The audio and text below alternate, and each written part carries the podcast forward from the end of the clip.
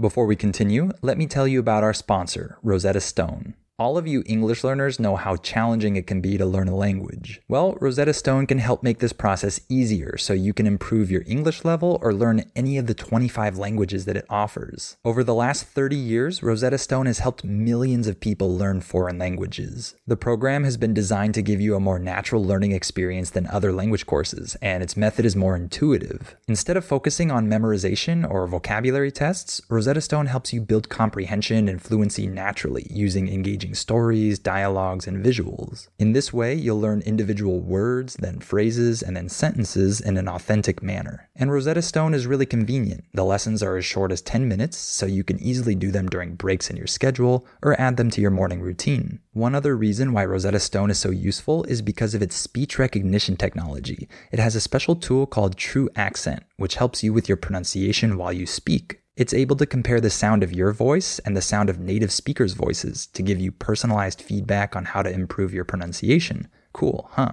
So, why not make learning a new language one of your priorities this year and let Rosetta Stone help you through the process? Don't put off learning that language. There's no better time than right now to get started. For a very limited time, Listening Time podcast listeners can get Rosetta Stone's lifetime membership for 50% off. That's 50% off unlimited access to 25 language courses for the rest of your life. Redeem your 50% off at rosettastone.com slash listening time today. Before we continue, let me tell you about our sponsor, Rosetta Stone. All of you English learners know how challenging it can be to learn a language. Well, Rosetta Stone can help make this process easier so you can improve your English level or learn any of the 25 languages that it offers. Over the last 30 years, Rosetta Stone has helped millions of people learn foreign languages. The program has been designed to give you a more natural learning experience than other language courses, and its method is more intuitive. Instead of focusing on memorization or vocabulary tests, Rosetta Stone helps you build comprehension and fluency naturally using engaging stories, dialogues, and visuals. In this way, you'll learn individual words, then phrases, and then sentences in an authentic manner. And Rosetta Stone is really convenient. The lessons are as short as 10 minutes, so you can easily do them during breaks in your schedule or add them to your morning routine. One other reason why Rosetta Stone is so useful is because of its speech recognition technology.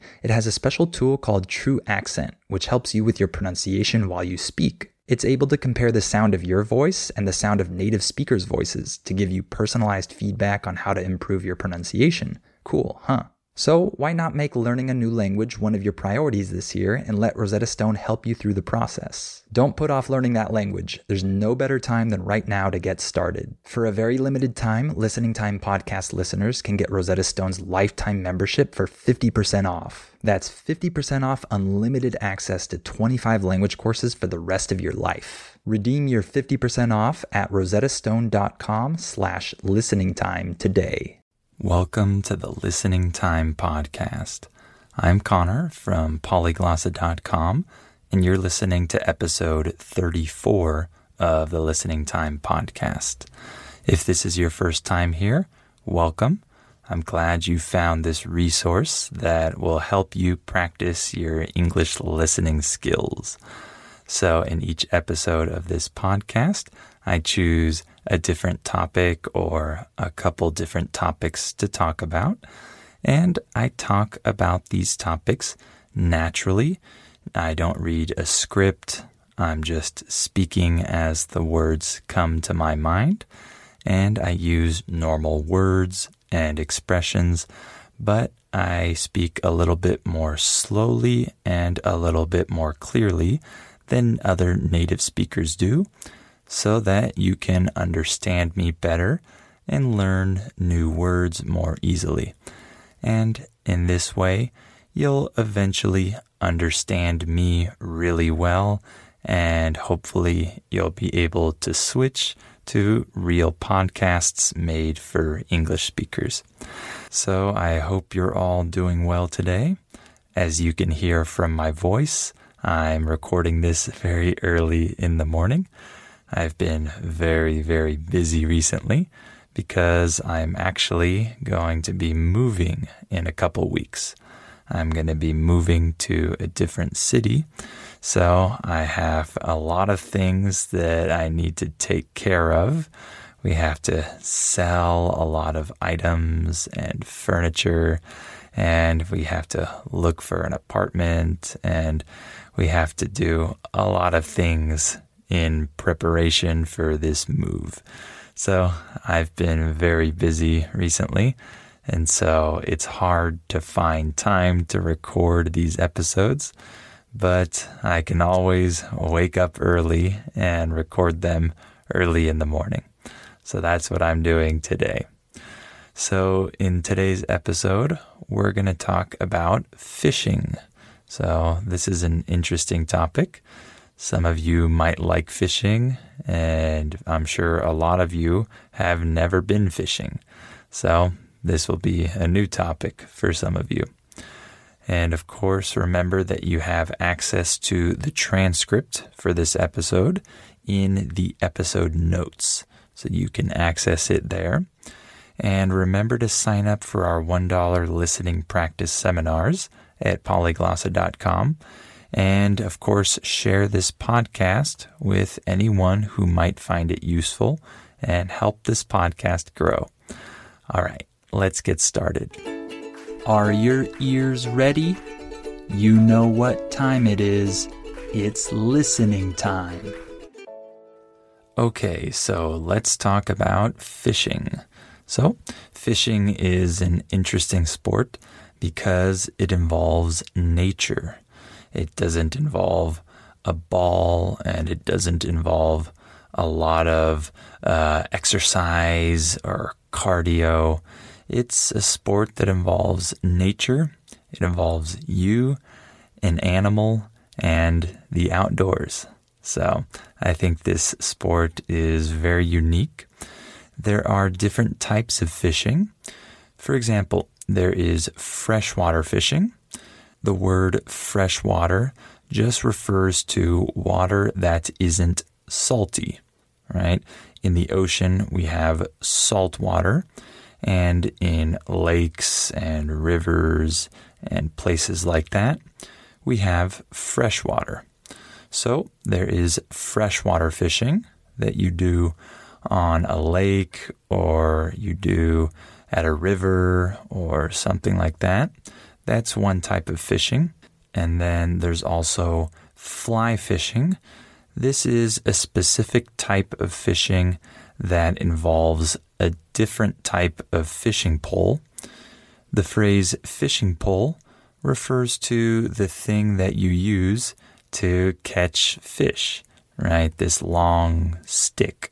We call this a fishing pole. So, fly fishing uh, involves a different type of fishing pole, and it is done usually at rivers and places like that. And it involves a different technique where you simulate a fly uh, flying above the river, and then the fish want to eat this fly uh, once it touches the water. So that's a different kind of fishing. And then there's also saltwater fishing. So saltwater refers to ocean water, right? Or water in the sea, uh, water that has salt in it. Uh, it's the opposite of fresh water. So you could go saltwater fishing uh, on the coast and, for example, on a pier. I've done a lot of fishing on piers. The word pier refers to this wooden uh, structure that extends from the shore out into the water. By the way, the word shore refers to the part where the land meets the ocean or the sea. This is the shore. So a pier is a wooden structure that goes from the shore out into the water, and you can stand on it and you can look down at the water, you can fish, and uh, you can just walk on this pier. There are many piers in the US at beaches or just on the coast in general. So I fished a lot on piers when I was younger. You can also fish at the beach, right? Some people take their fishing pole to the beach and fish there.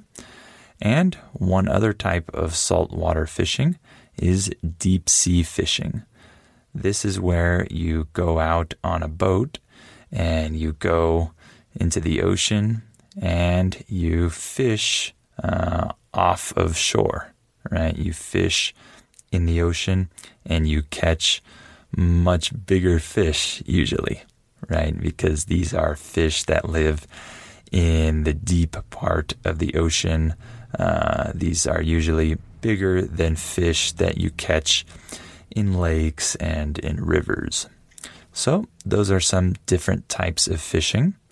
Now, let's talk about the goal of fishing. What is the point of fishing? Well, the point of fishing is to entice a fish. The word entice means to to make someone or an animal interested, to attract them or interest them. So you want to entice a fish, and you usually do this by tricking them.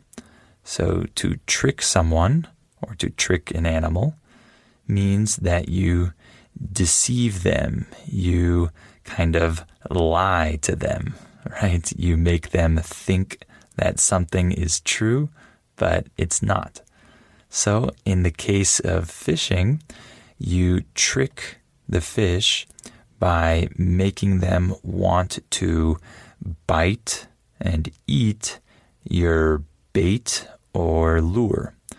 The word bait refers to the food that you put uh, on the end of your hook uh, to try to attract the fish.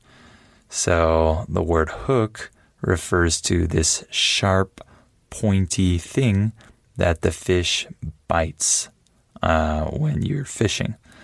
I know this is a lot of new vocabulary. I'm sorry for that, but it's also good for you to learn all these words.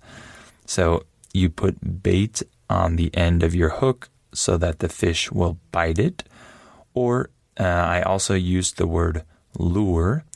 Uh, a lure is uh, similar to bait, but it's not actual food, right? It's just some kind of fake fish or fly or something like that that you use to trick the fish and you make the fish think that it's food. And so people use either bait or they use a lure to try to trick fish into biting this bait or lure because the fish thinks that it's food and it doesn't know that there's a hook on it. So they don't realize that when they bite this bait or this lure, they're going to get trapped, right? The hook is going to sink into its mouth and it will be trapped. So the phrasal verb sink into just means that something goes deep into something else. So the hook sinks into their mouth. It it traps them by hooking their mouth, right? So when you fish, you want to entice the fish with uh, a lure or with bait. And then when they bite this, uh, you want to reel in the fish. The phrasal verb reel in means when you bring the fish closer to your fishing pole by uh, reeling. The verb to reel is uh, the verb that we use to talk about the action where you're um, you're bringing the fish in, you're turning that thing on your pole to draw in the line, and it brings in the fish.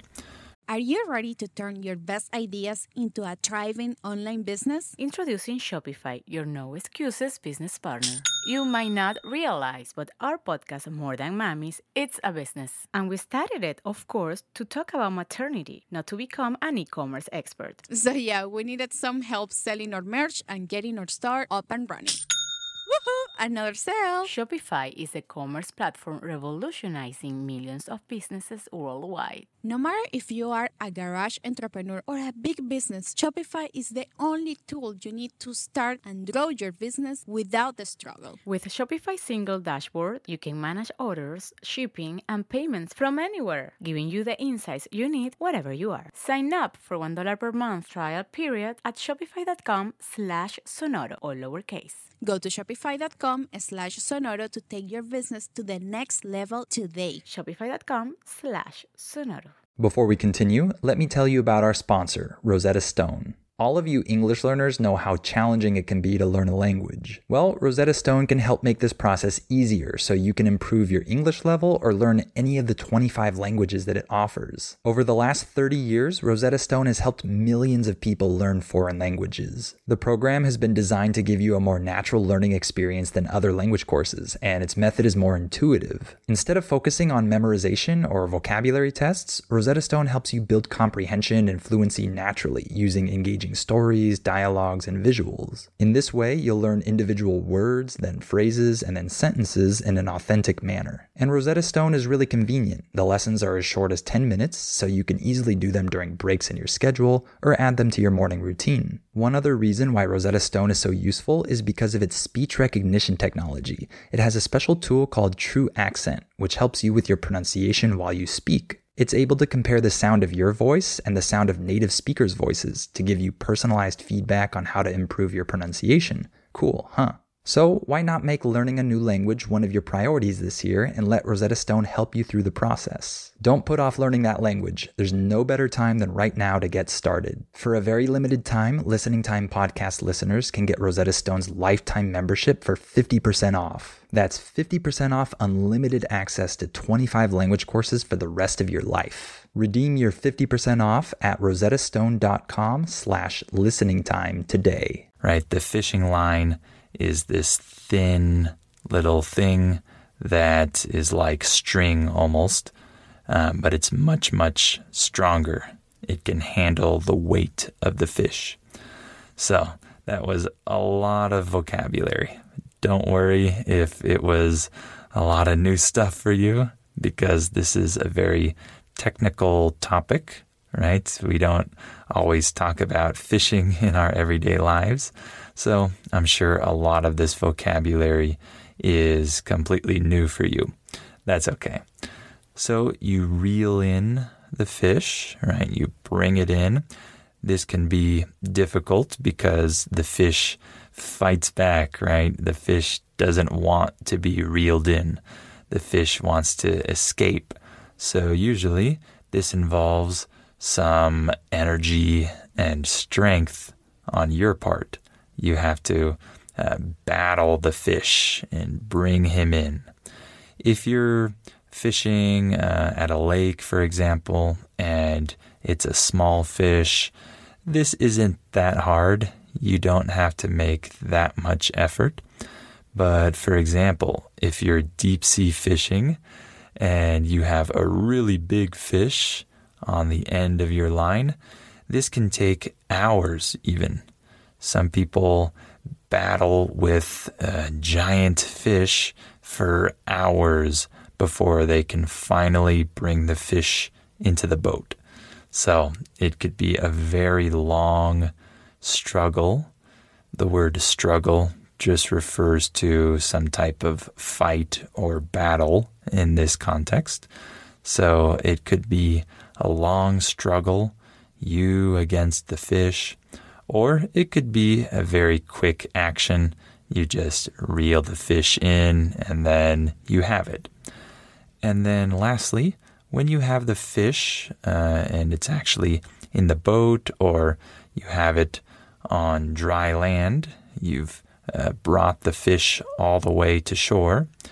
Uh, at that point, you can choose to either release the fish to put it back in the water, or maybe you can take it home and cook it and eat it.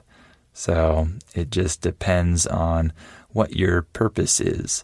Some people just want to fish for fun and they just want to catch uh, some fish and release them. Or other people actually might want to fish and catch their dinner, right? So this depends on your purpose. So that's kind of the, the process of fishing and the goal of fishing. So there are different techniques that we use to catch different types of fish, right? We definitely can't use the same techniques for all the different types of fish in uh, different types of environments. It's very different depending on what you're trying to catch. For example, one of the most common fish that you catch in lakes is bass.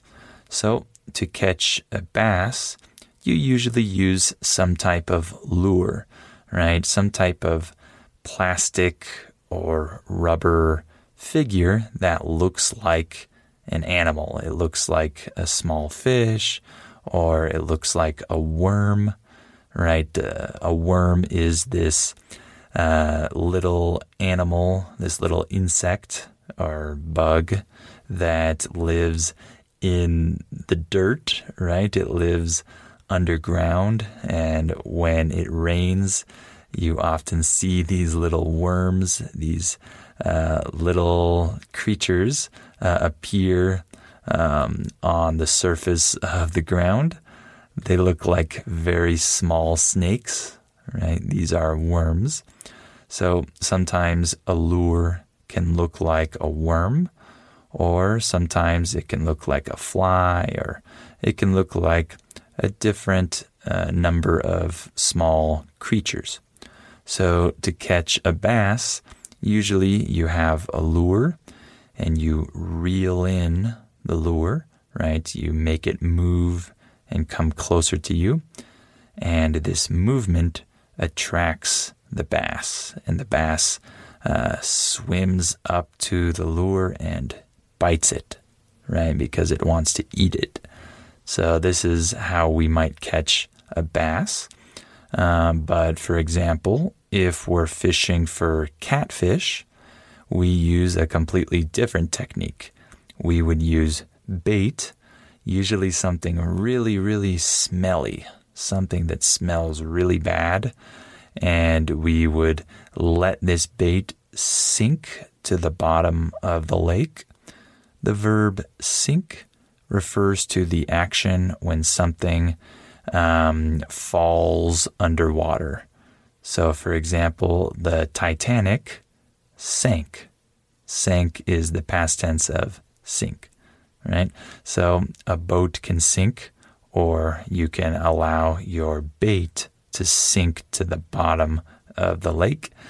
And then uh, the catfish that live on the bottom of this lake will smell this bait and they'll swim up to it and bite it. And then you can reel in your catfish.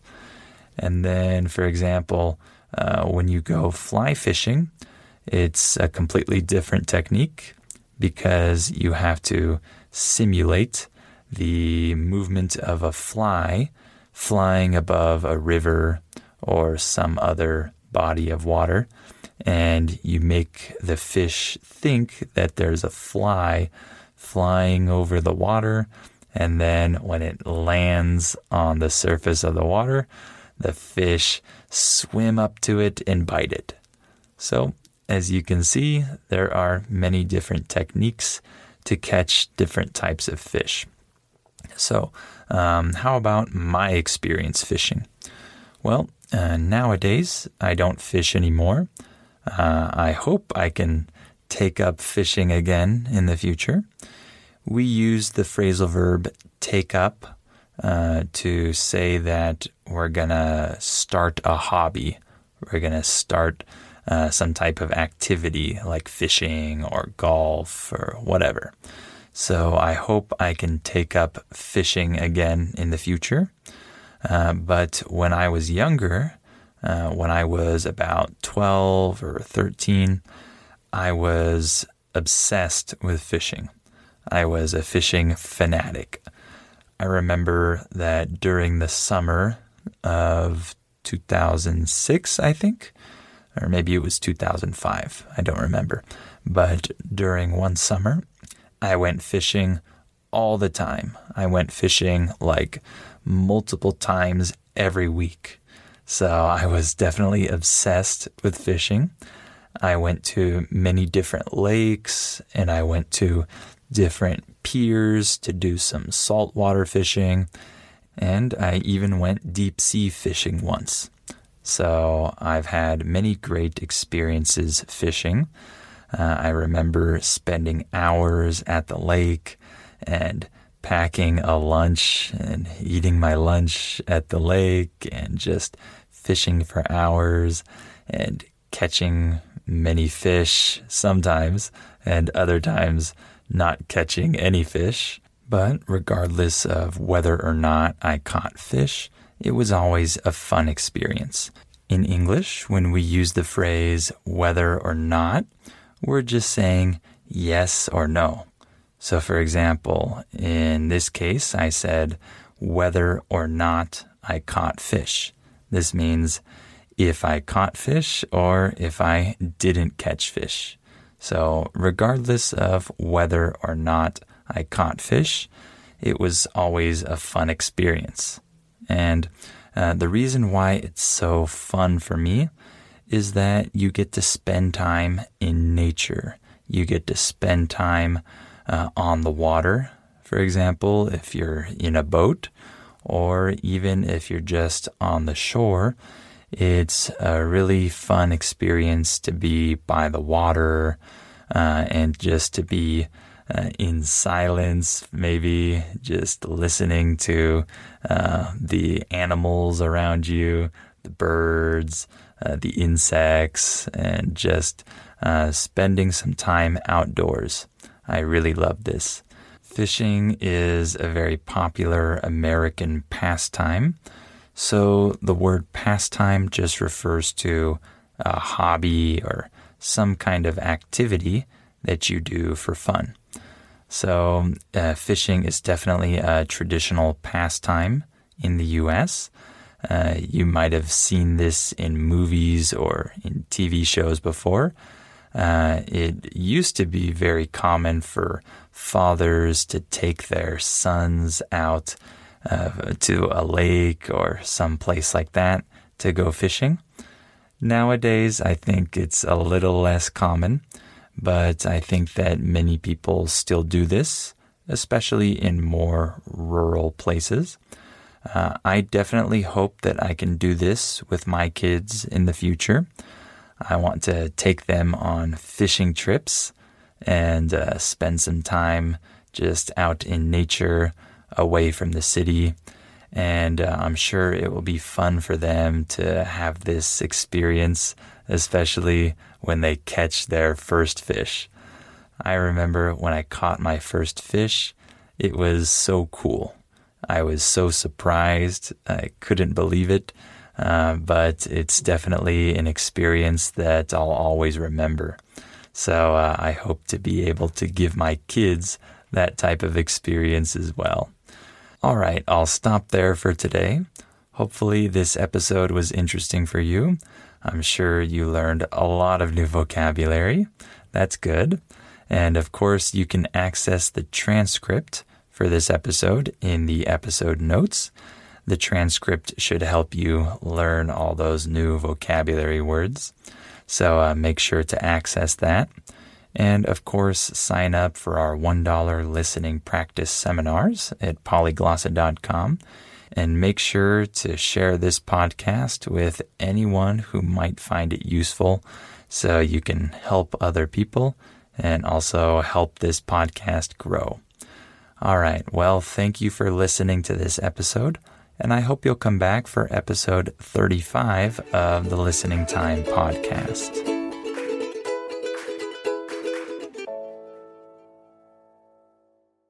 ¿Te preocupas por tu familia? Entonces, ¿por qué darles solo huevos ordinarios cuando pueden disfrutar de lo mejor? Eggland's Best, los únicos huevos con ese delicioso sabor fresco de granja, además de la mejor nutrición, como 6 veces más vitamina D, 10 veces más vitamina E y 25% menos de grasa saturada que los huevos regulares, además de muchos otros nutrientes importantes. Así que, dales los mejores huevos. Eggland's Best, mejor sabor, mejor nutrición, mejores huevos. With Lucky Land slots, you can get lucky just about anywhere. Dearly beloved, we are gathered here today to. Has anyone seen the bride and groom? Sorry, sorry, we're here. We were getting lucky in the limo and we lost track of time. No, Lucky Land Casino, with cash prizes that add up quicker than a guest registry. In that case, I pronounce you lucky.